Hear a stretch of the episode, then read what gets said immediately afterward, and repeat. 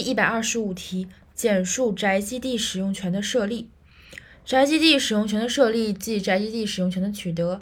取得方式有继受原始取得和继受取得两种方式。原始取得方式主要包括根据法律的规定，或者当事人权利的依法申请和，呃，或者权利人的依法申请和集体组织、集体经济组织的审核同意而取得的，就是法律直接规定，或者是权利人的依法申请加上集体组织的审核同意。然后继受取得是指通过赠与、买卖、继承。赠与、买卖、继承宅基地上的住宅而取得的宅基地使用权。